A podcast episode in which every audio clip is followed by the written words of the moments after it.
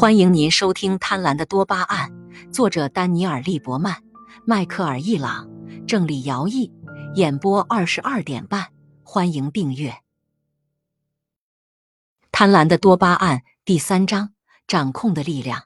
赢是为了不输，仅仅赢得环法自行车赛是不够的，赢得两次甚至七次也是不够的。胜利永远不嫌多，对多巴胺来说，没有什么是够的。追求才是一切，胜利也是。终点线是不存在的，永远也不会有。胜利就像毒品一样，会让人上瘾。然而，永不满足的快感只是事情的一半，另一半是糟糕的多巴胺崩溃。华盛顿特区的医生每年都要填写一张选票，由此选出各个医学专业的顶级医生。调研结果发表在《华盛顿人》杂志著名的顶级医生专刊上，这是该杂志最畅销的一期。获得顶级医生的名号是一种荣誉，它令人感觉很好。你的同事能看到，你的朋友和家人能看到，每个人都能看到。然而，当满足感逐渐消逝后，令人不安的问题出现了：明年我还会成功吗？当我的名字从名单上消失时，所有那些祝贺我的人会怎么想？没有人会永远在名单上。我怎么能忍受被抛弃的耻辱呢？没有人喜欢输掉的滋味，而在你赢过之后，失利的滋味更是要苦涩十倍。你打开杂志，期待着看到自己的名字，但它不在那里，你会感到很不愉快，仿佛胃的深处在隐隐作痛。胜利者作弊的原因与吸毒者吸毒的原因相同，兴奋的感觉很好，而戒毒的感觉很糟糕。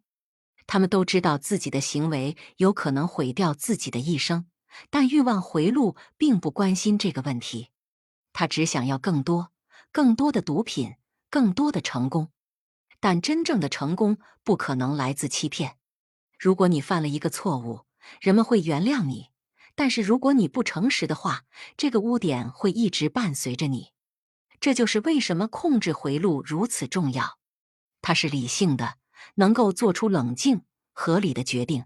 这些决定能使你的利益最大化，不仅是今天的利益，也包括将来的利益。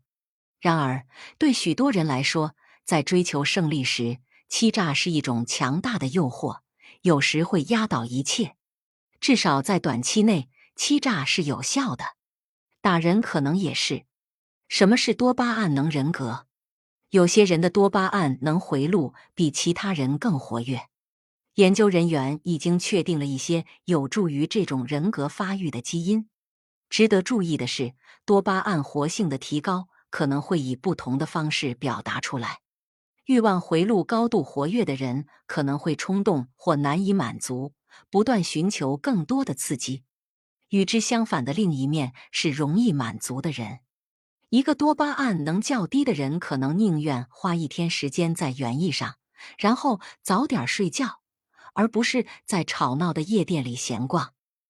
而一个控制回路高度活跃的人，可能冷酷而精打细算，甚至是残忍和铁面无情的。与之相反的另一面会是一个热情慷慨的人，比起赢得比赛。他更关心培养友谊。大脑很复杂，一个回路中的活动转化为行为的方式取决于许多其他回路中的活动。所有这些回路一起工作。除了这些例子外，多巴胺能人格也可能体现为我们稍后将要描述的其他方面。不过，这些人都有一个共同点：他们沉迷于让未来更有价值，而牺牲了现在能够体验到的快乐。听众朋友，本集已播讲完毕，请订阅专辑，下一集精彩继续，欢迎收听。